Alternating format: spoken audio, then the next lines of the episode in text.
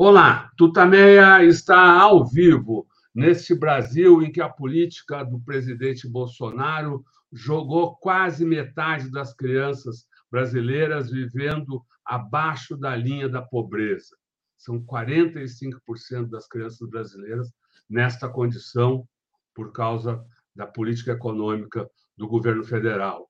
É um recorde terrível, negativo, doloroso recorde para o nosso país. Estamos nós aqui nos nossos estúdios domésticos, a Eleonora. O Rodolfo. E do outro lado da tela, hoje, nos dá a satisfação de conversar com a gente aqui, a Marta Sobral, você já conhece, tantas alegrias ela deu para o Brasil. Mas já já a Eleonora fala um pouquinho mais dela e a gente começa essa entrevista. Antes, eu queria convidar a Marta, a Eleonora e todos vocês que já começam a entrar aqui para essa nossa conversa de fim de tarde, para que a gente se reúna numa corrente de solidariedade, mandando aí um grande abraço para os familiares, parentes, amigos, colegas de trabalho, conhecidos das vítimas da Covid no Brasil.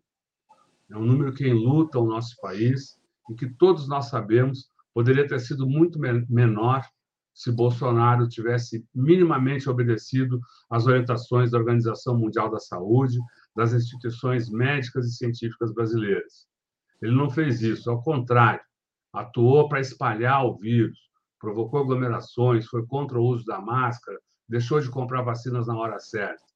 E o resultado são essas centenas de milhares de perdas para famílias brasileiras. Segundo o Conselho Nacional de Secretários de Saúde, os números mais recentes, divulgados no final da tarde de ontem, dão conta de 685 mil 927 vidas perdidas por causa da política de Bolsonaro na pandemia. São 34 milhões 654 mil 190 casos. É uma tragédia, mas é também um crime contra o Brasil. Eleonora. Desculpe. Marta Sobral, é um prazer tê-la aqui conosco nesse fim de tarde de quinta-feira, 29 de setembro de 2022 a Marta Sobral, como o Rodolfo disse, nem precisa ser apresentada, porque a gente vibrou tanto né, com ela em tantos feitos aí na, na história esportiva brasileira do basquete. Ela é medalha de ouro nos Jogos Pan-Americanos de Havana em 91, medalha de prata nas Olimpíadas de Atlanta em 1996, medalha de bronze em Sydney em 2000 e traz com ela a história aí muito vibrante do, do basquete. Mas a gente vai falar do basquete, vai falar de você, mas antes eu queria que você falasse da situação brasileira atual, já que você está é candidata nessa eleição, uma eleição tão crucial para a história do país. Como é que você está vendo a situação do Brasil nesse momento? Primeiro, boa tarde, Eleonora, Rodolfo, a todas e a todos que estão nos assistindo. É um prazer estar aqui conversando com vocês. Bem, é, como vocês falaram, né, a gente tem que dar os parabéns para a nossa saúde, né, que nessa pandemia fizeram da tripa coração para poder cuidar dos pacientes e tentar salvar o, mais, o maior número de vidas possível, né.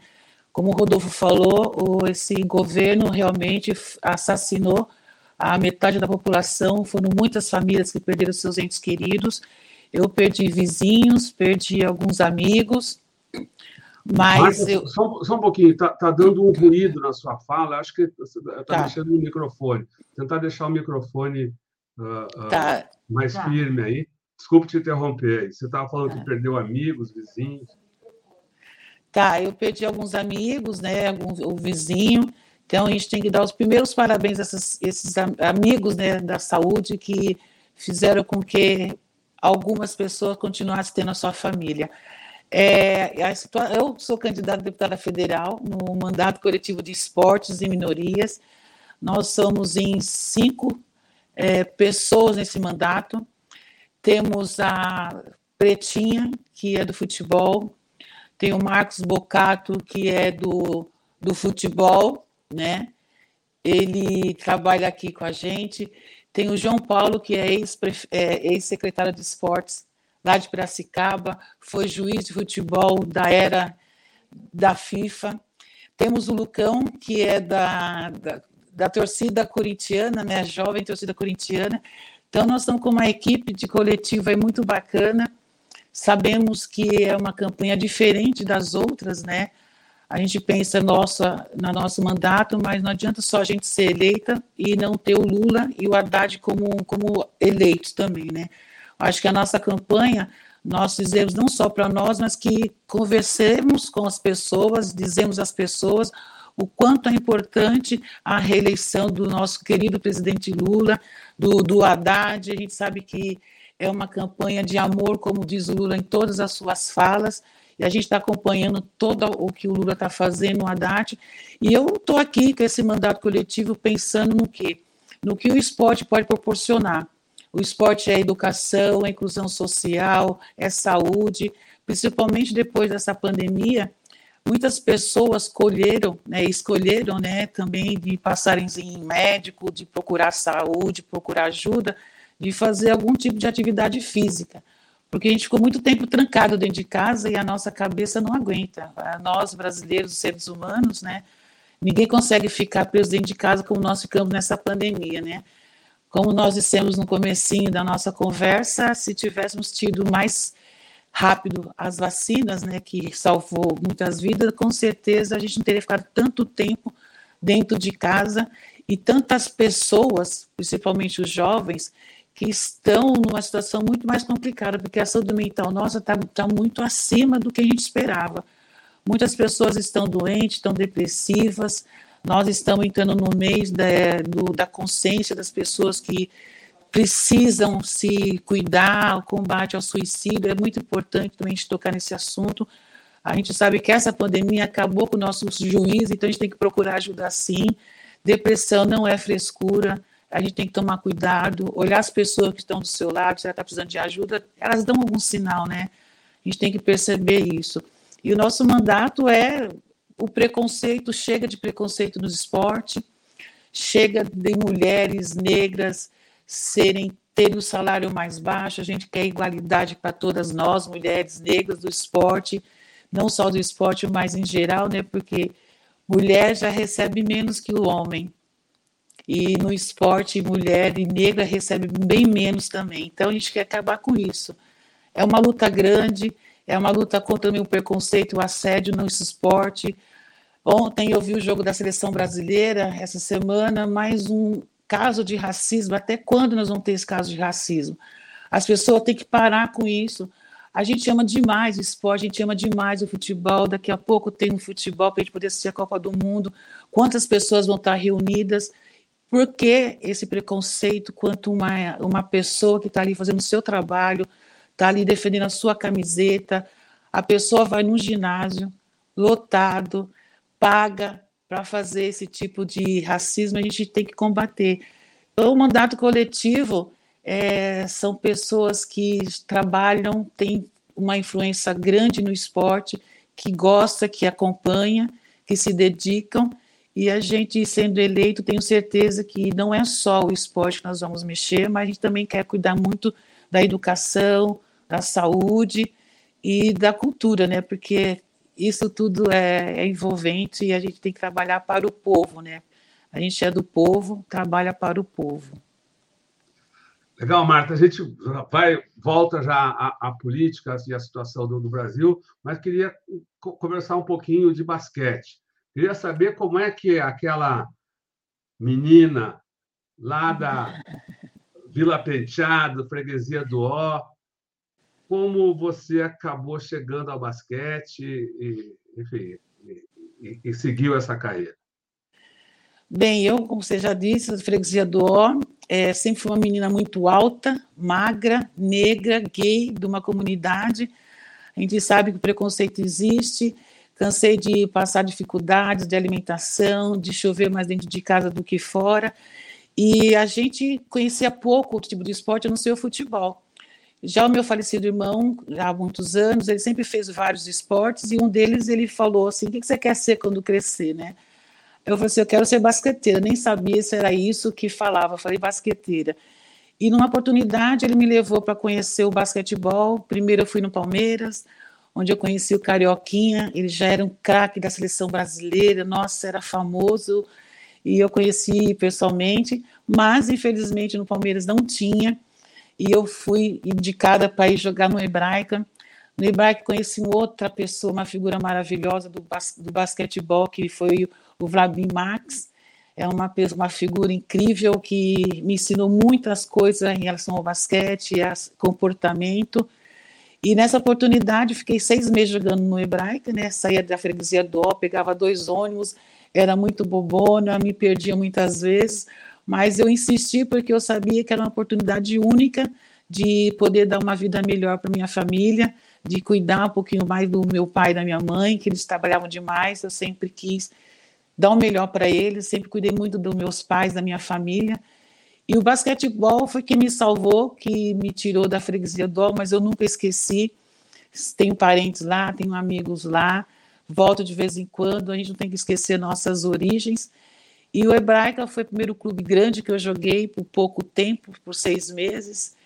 E quando eu fui, quando eu vim para Santo André, onde eu estou hoje, eu vim para cá com 13 anos de idade, a convite da falecida Laís Helena, onde veio minha família toda para cá, minha família Buscapé inteira veio para cá, onde eu tive a oportunidade de dar um trabalho melhor para meu pai, porque na Pirelli, né, que era o nosso patrocinador, tinha uma fábrica imensa aqui na região de Santo André, e a gente, meu pai veio para trabalhar, foi registrado, uma coisa que a gente não tinha, né? Ele trabalha de bico, não era uma coisa confortável para a gente. O que a gente quer, né, é ter um registro na carteira e saber todos os seus direitos.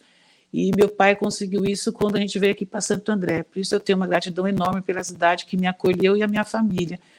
E com 13 anos de idade cheguei aqui em Santo André Primeira camiseta que eu coloquei quando eu vim para Pirelli foi o número 11. Acho que foi até uma coincidência bem gostosa, né, de estar com o número nessa campanha com 13 e 11.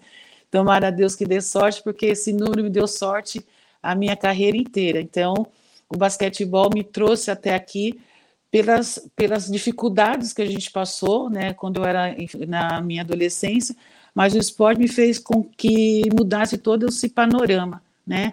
Que eu fui para a seleção brasileira com 16 anos, seleção de novas, fui conhecer outros países, outras culturas e abrir portas para meus irmãos também, né? Porque a Leila Sobral, a Márcia Sobral e o Jefferson Sobral, os três, graças a Deus, foram para o mesmo lado, eu fui a pioneira, todos eles me copiaram no bom sentido, e todos foram de seleção brasileira e foram tiveram êxito também, né? A Leila foi campeã mundial em 94, me representando, que naquela oportunidade eu não estava boa, estava acabado de ter feito uma cirurgia de mioma e não estava nessa seleção de 94. Mas a minha irmã linda estava lá, a Márcia também foi para a seleção brasileira e o Jefferson também. Então, o esporte não mudou não só a minha vida, mas a vida da minha família toda. Infelizmente, hoje né, não tem nenhum sobrinhos, nem ninguém que pratique a modalidade, mas todos eles sabem a importância que é e sempre será o basquetebol na minha vida. Tanto que quando eu tenho oportunidade, eu jogo um pouquinho de basquetebol master, não dá para esquecer. Onde você joga? Eu jogo de vez em quando, sim. São cidades do interior que convida, o São Paulo, interior de São Paulo, Norte, Nordeste, sempre tem uns campeonatos bem bacana. Eu até tem Pan-Americano, tem é, Sul-Americano de basquetebol master, é muito bom é, sul-pan-americano, tem umas competições bem legais. É, é, ótimo participar, eu adoro. Bom, queria que você falasse um pouquinho das, das, das, das conquistas, os grandes, os seus grandes momentos aí no, no basquete. A gente, todo mundo lembra, eu vou trazer aqui a foto do a única vez que a gente, a, gente gostou de, de ver o uhum. Fidel triste, né? A gente sempre gosta de ver o Fidel alegre. Né? Aquela vez, Apesar que ele estava meio humorado, né? reclamou, reclamou, mas, mas entregou a, a, a, a, medalha de ouro aí para aquele time que derrotou é, aqui, entregando. Uh... ele ficou bravo, né? O que, que, que, você lembra daquele momento, ou das Olimpíadas? Qual é o momento? Olha, o, o que eu lembro assim, ó, o Pan-Americano para nós foi o auge porque é, a gente, quando a gente é provocado, né, a gente não, a gente não, não deixa a peteca cair. Naquela oportunidade, em 91, a seleção feminina não estava bem, né? A gente tinha vindo de uns campeonatos, um resultado bem negativo, E quando nós o Pan-Americano, as pessoas não acreditavam no nosso potencial. E a gente se fechou, o grupo ficou super só, gente, é nós e nós, vamos lutar, vamos conquistar. E a Maria Helena, na época era nossa técnica, Maria Helena e Heleninha, ela só falaram assim: olha, meninas, não interessa o, como vocês vão fazer, porque treinar vocês já treinaram, vocês já passaram por várias coisas, já estão prontas. Agora é com vocês. Eu não quero sair daqui sem a medalha de ouro. Aí nós falamos assim: tá bom, Maria Helena, seja que a senhora quiser, a gente não pode desobedecer os mais velhos nem essa ordem, né? E nós jogamos muito bem, a gente estava muito bem sintonizada, a gente estava no auge, a Hortência estava bem feliz, a equipe inteira estava super feliz. Então a gente se fechou e no, na final, que era o jogo contra o Fidel, né? A gente fala contra o Fidel, não era nem contra a Cuba, era contra o Fidel, porque na nossa concentração, a Marilena estava conversando com a gente lá no vestiário, e a gente ouviu aquele murmúrio lá, no, lá fora, no ginásio, lotado, lotado. Tinha poucas pessoas né, que estavam assistindo, na verdade, alguns atletas assistindo o jogo do Brasil, mas o ginásio todo era tudo cubano. E eu e Hortência, a gente era muito curiosa, né? Aí eu falei assim, vamos dar uma olhadinha, ver o que está acontecendo. A hora que a gente olha assim, está chegando o Fidel Castro, todo mundo levantou, começou a bater palma para ele. É muito lindo de ver, é emocionante de lembrar. Eu vejo aquela imagem dele chegando, Aí nós corremos para o vestiário e falei assim: olha, gente, é tudo ou nada, o homem está aí, o homem chegou, está aí, a gente, as meninas têm uma responsabilidade, porque o capitão está no ginásio, e a responsabilidade era, era maior das cubanas e não nossa, né? A gente estava ali, ganhando ou perdendo, a gente estava numa final que a responsabilidade era delas. E deu tudo certo, deu tudo certo. Ele ficou bravo, mas ele reconheceu que naquele dia, naquele ano, a gente podia estar com uma perna amarrada, com o braço quebrado, como a gente já jogou com o pé torcido, com o dedo machucado, a gente não ia perder nunca aquele jogo, porque a gente estava muito concentrada, a gente estava muito confiante uma nas outras, o que é importante. O jogo de equipe é esse, né? É a gente confiar uma nas outras, todo mundo trabalhou, todo mundo fez a sua parte, todo mundo era importante, até aquelas que não entraram no, no último jogo, mas ela fez parte de todo o processo do, do nosso jogo, do nosso, do nosso treinamento, e o resultado não tinha que ser outro, e levar essa medalha, né, trazer essa medalha para o Brasil, da, das mãos do Fidel, colocando no nosso pescoço, foi maravilhoso, e até hoje a gente comenta e sabe que é uma, uma recordação maravilhosa para nós brasileiros. As cubanas ficam bravas, viu? Porque eu tenho umas cubanas né, que são amigas minhas até hoje, a Leonor Borel, nossa, que era uma mulher que eu, era demais marcar, aquela mulher era muito grande, jogava muito bem, e ela me marcava também, até hoje ela é minha amiga. E as meninas falam, Marta, a gente não, por mais que a gente quisesse, aquele ano a gente não ia conseguir, porque vocês estavam afinadíssimas. Não, não tinha como vocês perderem aquele campeonato em 91. Naquela época, naquela época, no vôlei também havia uma forte rivalidade com as cubanas. Lembro da Mireia, era a, a, bandida que tinha no a, a, gente tem uma coisa com Cuba, né? Porque elas são brabas que nem a gente. A gente não gosta de perder nem para o ímpar. Então, quando vai jogar, a gente quer ganhar. E as cubanas também são assim. Então, tanto o vôlei quanto o basquetebol sempre teve essa rivalidade. Mas depois a gente sabia que é na quadra, é no, é no jogo, depois passar, porque a gente tem amizade até hoje, né? Eu tenho amizade com as meninas de Cuba como de outros países, né? Mas a gente tem que saber que o esporte é isso. A gente faz amizade, mas na hora que você está em quadra, você quer defender a sua bandeira, você quer defender a sua camiseta, e salve-se quem puder, Deus por todo mundo, né? Então tem que correr atrás do seu.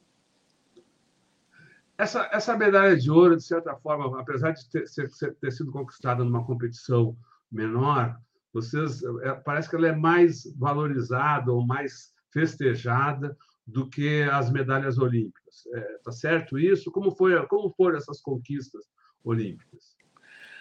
A conquista olímpica para nós foi bem difícil, porque até então a gente está participando da primeira Olimpíada, foi em 2000 e... A primeira Olimpíada a gente não tinha classificado para subir as Olimpíadas. A primeira Olimpíada nossa foi em 96, que a gente também foi desacreditado, mas a gente conseguiu uma, uma classificação muito boa as, todas as nossas medalhas têm um significado importante, né? São pessoas, às vezes tem a jogadora que não participou do Pan-Americano, mas estava nas Olimpíadas. a gente sabe que todo mundo que passa para a seleção brasileira, independente se ela está na próxima seleção, se ela está no próximo campeonato, ela sempre vai ser parte da nossa seleção. Então, para nós, com certeza, falo em nome de todas as jogadoras, que todas as medalhas são importantes, até jogos escolares, porque eu comecei a jogar basquete aqui em Santo André, jogava pelo Clube Pirelli e jogava jogos escolares, né, que eu estudava e jogava pela escola. Então, para nós, todas as medalhas são importantes. Lógico, de Olimpíada, de Mundiais e Pan-Americanos são importantíssimas. Cada uma tem o seu valor, tem sua época, né? Então, para nós, atleta, todas as medalhas são importantes. Marta, você falou de, de defender a bandeira. Eu tenho visto você em, em manifestações, em atos públicos, uh, sempre carregando a bandeira brasileira e, e, e até afirmando sempre essa bandeira é nossa.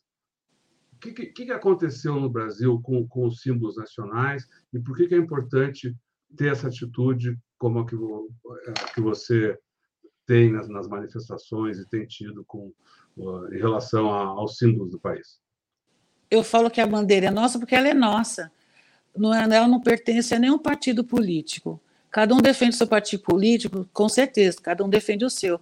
Mas a bandeira, ela não pertence a nenhum partido político e nenhuma pessoa só, né? Então a bandeira é nossa e todas as vezes que vocês me virem com uma com a bandeira é para dizer que a bandeira é minha, é sua, é de todos nós. Todo mundo tem o direito de pegar a sua bandeira, colocar que nem os Estados Unidos faz. Coloca a bandeira na sua porta, no seu carro, nas suas roupas, sabe? E a gente também pode colocar a nossa bandeira onde a gente quiser. Não é de um partido só. Então, por isso que eu falo, a bandeira é nossa. Quando a gente vai para uns Jogos Olímpicos, quando a gente vai receber uma medalha de ouro, quando coloca em primeiro lugar, quando hasteia uma bandeira, a bandeira do Brasil, não é de um partido político, é nossa, né? não é uma pessoa só. Então, por isso que eu falo, e vou falar isso sempre, por favor, gente, vamos sair com nossas bandeiras por aí, porque é, é nossa, vamos encher de verde e amarelo o nosso país. A gente sabe que o nosso país é lindo, são pessoas maravilhosas, pessoas solidárias, são pessoas que, que gosta de ajudar, sabe? Então, a gente sabe que está difícil a situação que nós estamos passando, muitas pessoas passando fome, desempregadas, mas a gente tem que passar, é, graças a Deus já está chegando nossa grande dia, né, domingo, dia 2, dia da eleição, vamos pensar no que a gente quer para o nosso país, se a gente quer amor ou se a gente quer guerra. A gente quer amor, né? A gente está num país que tem muita guerra, tá muita guerra espalhada pelo país, pelo mundo. Então a gente quer paz e amor. Então, por isso que eu falo, a bandeira é nossa. Por isso que você vai me ver sempre, quando tiver oportunidade, e mostrar, eu vou mostrar com certeza, com muito carinho, com muito amor, nossa bandeira.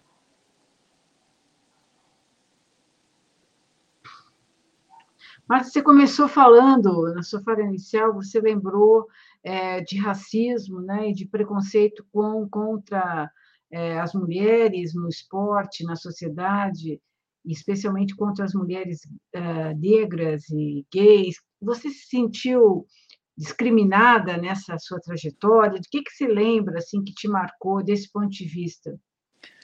Única coisa que me marcou foi quando eu comecei a jogar no Hebraica, logo no começo da minha carreira, né, que eu fui segundo clube que eu participei, eu não entendia porque eu tinha que entrar pela lateral do ginásio, sendo que todas as outras amigas minhas eram brancas, né? eu era a única negra, e eu entrava pela lateral do ginásio, mas eu achava que isso era normal. E depois de um tempo que eu fui saber que era porque eu era negra, que eu não podia entrar pela porta dos, dos acionistas, né, dos, dos, dos, brancos, e eu acabava entrando lá, mas naquele tempo eu não achava que era preconceito, que era alguma coisa de racismo. Hoje eu entendo o que era aquilo. E eu nunca comentei com a minha mãe, mas quando eu, eu comentei com ela, ela falou assim: filha, pode deixar que essas coisas vão mudar. Mas infelizmente não mudaram ainda, né? Como eu comentei do jogador de futebol da seleção que foi foi jogar uma banana no jogo depois de um, de um gol que ele fez. A gente fica é dolorido isso, porque nós estamos no século XXI, como que pode ter esse tipo de preconceito? Eu nunca tive nenhum tipo de preconceito que me marcasse além dessa, desse episódio, mas eu sei, a gente sabe que teve muitos atletas que, que sofreram racismo por você ser gay. a gente vê no vôlei, a gente vê no basquete, a gente vê em vários lugares. Então, as pessoas têm que respeitar a opção sexual da outra, religiosa, né? Cada um torce para o seu time, eu sou corintiana mesmo, e daí a gente é um bando de louco, então a gente tem que saber respeitar as outras torcidas, outras pessoas, outras opções. A gente tem que ter respeito e amor, como sempre digo e como sempre o nosso presidente Lula diz: a gente quer amor, a gente não quer guerra. Em relação à discriminação contra a mulher, você acha que a mulher é tratada diferente, as mulheres esportistas, nos clubes de futebol ou, no, ou, ou nos, nos vários, nas várias modalidades esportivas? O pagamento é diferente? Ou, ou há ah, algum tipo de assédio que, que seja mais comum ah, é, ah, sobre as mulheres do que sobre os homens? O assédio contra mulheres acontece muito, né? A gente viu muitas meninas do esporte, né? Eu não vou citar o nome delas, que são casos, né? Que aconteceram dela ser assediada pelo técnico, pelo presidente, assediada sempre por alguém daquela equipe. Né? Sempre tem algum engraçadinho que faz um tipo de brincadeira, um tipo de, de toque que não, que não é porque uma mulher não permite. Se ela não disser sim, não adianta tocar, não é não. Em relação a, a, a valores, isso acontece muito, a gente vê no futebol por mais que a gente fale que a gente quer igualdade de salário para todos, ainda está muito longe. A gente viu agora a final do futebol feminino, a premiação do, do Corinthians foi muito abaixo daquilo que a gente vê para o masculino. É uma briga grande, mas a gente tem que acreditar que isso possa ser mudado quando a gente acreditar que a gente tem esse poder. A mulher sabe do poder que ela tem. O, o, o estádio do futebol estava lotado, elas encheram aquele estádio. Então, elas podem reivindicar, sim, o direito de ter uma premiação maior pelo valor delas, pelo que elas fazem, pelo campeonato que elas disputaram, que foi maravilhoso, jogaram super bem. Acho que tem que valorizar. E a gente não pode esquecer que a mulher, ela sabe o que ela quer e ela pode ser e ir aonde ela quiser. Então a gente tem que estar sempre lutando, lutando e com certeza nós vamos chegar onde a gente quer. Ter igualdade de salário, igualdade e de respeito, as pessoas têm que nos respeitar mais. Chega de violência contra as mulheres, chega de assédio das mulheres, independente de onde ela esteja, se é numa quadra de basquete, de vôlei, se é numa danceteria, se é numa casa de show, se ela está numa lanchonete, tem que respeitar. Não é não. Legal. Você começou falando também, você falou também do, da, da, sua campanha, que é um, é um mandato coletivo. Eu queria que você contasse um pouco como tem sido, uh, como tem sido a campanha mesmo. Você, você, você entrou uh, aqui na, na, capital, escolheu algumas cidades do interior para fazer a campanha, uh, vocês se dividiram, os, os vários integrantes aí dessa chapa coletiva. Enfim, como é que, como é que tem, tem sido a campanha e o que você espera desses dois dias, três dias que faltam para a hora de botar o voto na urna? Bem, a campanha está diferente, né? Como todo mundo sabe. A gente se dividiu, cada um na sua região. Como eu, as pessoas sabem que eu não tenho base, né? Eu joguei em vários lugares do, do Brasil, do interior de São Paulo. Então, o, o, que eu estou fazendo, o que nós estamos fazendo, é usar muito as redes sociais. Né? A mídia social está muito importante tem alcançado muitos lugares que a gente não imaginava, está sendo muito importante. E o nosso coletivo está nessa também, cada um na sua, na sua região, postando, compartilhando e fazendo o que a gente pode, porque na rua está mais difícil, né? A gente está diferente porque a gente prefere, não é que a gente prefere ficar na internet, a gente queria ficar na rua, que eu acho mais gostoso, corpo a corpo. Eu gosto de estar conversando, quando tem oportunidade, a gente vai para a rua assim, distribuir o santinho, conversar com o pessoal. As pessoas têm aceitado muito. Eu fui fazer umas feiras aqui, a gente chega perto da pessoa, se for Lula, eu quero. Falo, ah, sim, sabe? A gente fica até mais feliz de conversar com as pessoas. E quando as pessoas falam assim, não, no Lula eu não vou, eles estão começando a te, escutar, a te escutar. Eu falo, não, por que não? Aí a gente fala, não, porque ele foi absolvido de tudo, não tem nada contra o Lula, o Lula está aí pelo povo, ele é do povo, começa a contar a história do Lula, as pessoas, ah, vou pensar. Aí pega o Santinho e guarda. Então, eu estou muito feliz que está diferente de todas as das outras que eu participei, eu já fui candidata a, a, a vereadora aqui em Santo André, não tive êxito, mas esse do mandato coletivo, acho que é porque o mandato é coletivo, está bem diferente, é uma novidade para todos, né? essa eleição, os mandatos coletivos são novidades, mas com certeza tem um, o positivismo aí que vai dar tudo certo para todos nós. É. Esporte e política. A gente tem.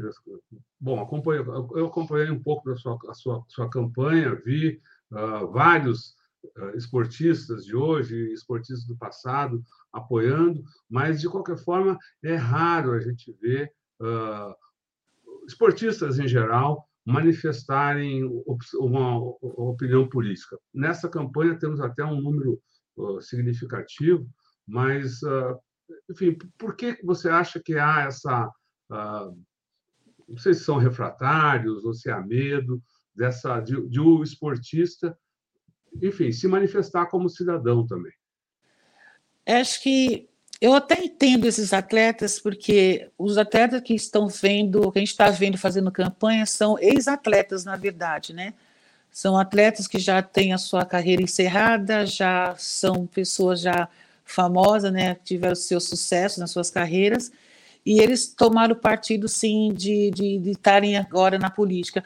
Fora o Casagrande, né? O Casagrande sempre foi uma pessoa muito politizada, ele sempre foi muito interagido com a política, mas as outras pessoas são pessoas que não estão mais em atividade esportiva. Eu entendo porque talvez a gente não sabe o, o que, que o patrocinador, o apoiador, né, porque é tão difícil ter apoiadores para o esporte, para a cultura, né? E quando se consegue um, um apoiador, um patrocinador que vai investir naquela modalidade esportiva, talvez os atletas eles não querem se, se dispor com os patrocinadores, né? Que não é que eles não queiram se manifestar, é, a gente tem que entender o lado, a gente, eu entendo também, né, de, do lado de um atleta. Eu, como ex-atleta, a gente passou por algumas dessas situações, a gente não ah, o patrocinador não quer que faça esse tipo de campanha, não quer que faça esse tipo de foto, porque ele não quer que os atletas ou que vincule a sua marca em alguma em, relação à política. Mas eu estou vendo que está crescendo, né? Não sei se os atletas já estão parando já de jogar, estão se aposentando e já estão com outros pensamentos, sabendo que o esporte e política tem sim tudo a ver. Precisamos ter mais educação, né, e política para todos esses atletas, para dizer que a política, a, os atletas têm um poder que eles não sabem, né? Eles sabem que eles vão, a voz dele alcança tanto uma proporção que eles não têm, não têm, não têm noção. Então a gente tem que educar e dar coragem para esses atletas falar o que eles pensam, o que eles acham e o que eles querem, né? Para o futuro deles também. Legal, Marta. Antes da gente, eu queria só voltar aqui ao, ao, ao basquete. Qual é o segredo para acertar para a cesta de, de três pontos? A, a Hortência tinha, tinha aquele, aquele jeito quando ela ia bater as faltas, né? É, mas no jogo, na correria, como é que é a questão do cálculo que tem que fazer? Não sei se dá para explicar todo esse momento, mas enfim, a, a, gente vendo é, é muito impressionante. Olha, o que acontece quando você faz muitos arremessos e cai é treinamento. Não tem outro remédio. Se você quer ser bom no que você faz, independente da sua modalidade esportiva, você tem que treinar. Então, eu trabalhei junto com a Hortência, joguei com a Hortência em, vários, é, em várias cidades, fora a seleção brasileira. Ela treinava muito, sabe? E quando eu fui para a seleção brasileira e comecei a treinar com a Hortência, eu, comecei, eu já treinava muito, porque eu sempre, sempre quis jogar, sempre quis treinar de três pontos, chutar três pontos. E a Laís, a minha técnica de Santo André, ela falou: Você quer treinar? Então chega mais cedo. Então, eu chegava muito mais cedo para treinar arremesso de três pontos, ficava treinando com as meninas, com a equipe, ficava depois do treino tem mãe. Então, se você quer ter alguma oportunidade de ser um melhor ou a melhor, tem que treinar. E a Hortência treinava muito, muito. E eu também treinava muito. Eu olhava para ela falava, ah, ela está treinando, eu também quero treinar bastante. Então, era uma competição gostosa, sabe? Porque na hora do jogo, você sabe os seus movimentos. Você já treinou aqueles movimentos muitas vezes. Então, você vai lá, se concentra e com certeza principalmente o lance livre, né, que é uma, um seu momento, que é a hora que a Hortência dá aquela respirada forte, fecha os olhos, ela só vê aquilo que ela já fez o treino todo. Arremesso, concentração, é a hora que cai. Legal. Marta Sobral, candidata a deputada federal pelo PT aqui de São Paulo, a gente agradece muito a sua participação aqui no Tutameia, agradecemos também a presença desse, desse público aqui que uh, participou, mandaram muitos elogios. Depois você olha no chat aí, cheio de elogios para você, e, e, queria aproveitar esse momento de agradecimento para convidar a todos para a gente uh, uh, se reunir numa, também numa corrente de agradecimento às mulheres e aos homens que atuam na área da saúde, no combate à Covid, na linha de frente do enfrentamento da pandemia. Uh, muitas vezes colocam suas vidas em risco, e muitas delas e deles morreram nesse, nesse combate, e ainda sofrem esse, não sei como falar, esse ataque né, que Bolsonaro faz à, à saúde, corta as verbas, dificulta o trabalho desse povo. Então, a elas e a eles, nosso agradecimento, nosso muito obrigado. Essa entrevista fica disponível nos vários, nas várias plataformas de podcast, no Twitter, no Facebook. Basta busque por Tutameia TV e você nos encontra em todas essas plataformas, assim como no YouTube. No YouTube, não deixe de se inscrever no nosso canal, Tutameia TV, e clicar na sinetinha para receber avisos de novos vídeos. Visite também o site Tutameia. O endereço é tutameia.jor.br. E agora, antes do tchauzinho, do boa tarde, do boa noite, a gente devolve a palavra para Marta, para que dessa vez, sem perguntas, ela mande sua mensagem, faça sua fala o povo que está aqui conosco e que seguirá com a gente pela internet afora. Muito obrigado, Marta, a palavra é sua. Bem, eu que agradeço a vocês pelo carinho, pelo bate-papo, por relembrar algumas passagens minha para a brasileira. É, quero dizer assim a todos e a todas que estão nos assistindo, que, no, que vão nos ver. Dia 2 está chegando, é domingo vão votar com consciência, votar com coração, votar com amor. Temos um presidente que está aí acabando com a nossa saúde, acabando com o nosso, com o nosso juízo. Bora pensar numa pessoa melhor, que é o nosso presidente Lula, 13. Temos também nosso governador Haddad, 13. E temos também o mandato coletivo de esporte, 13 11, que é o time da Marta Sobral. Muito obrigado a todos pelo carinho e fiquem em paz. Axé para quem é de axé, amém para quem é de amém. Obrigado, Marta. Marta. Muito Boa obrigada. Tchau, pessoal. Tchau, Marta. Tchau. Tchau, tchau.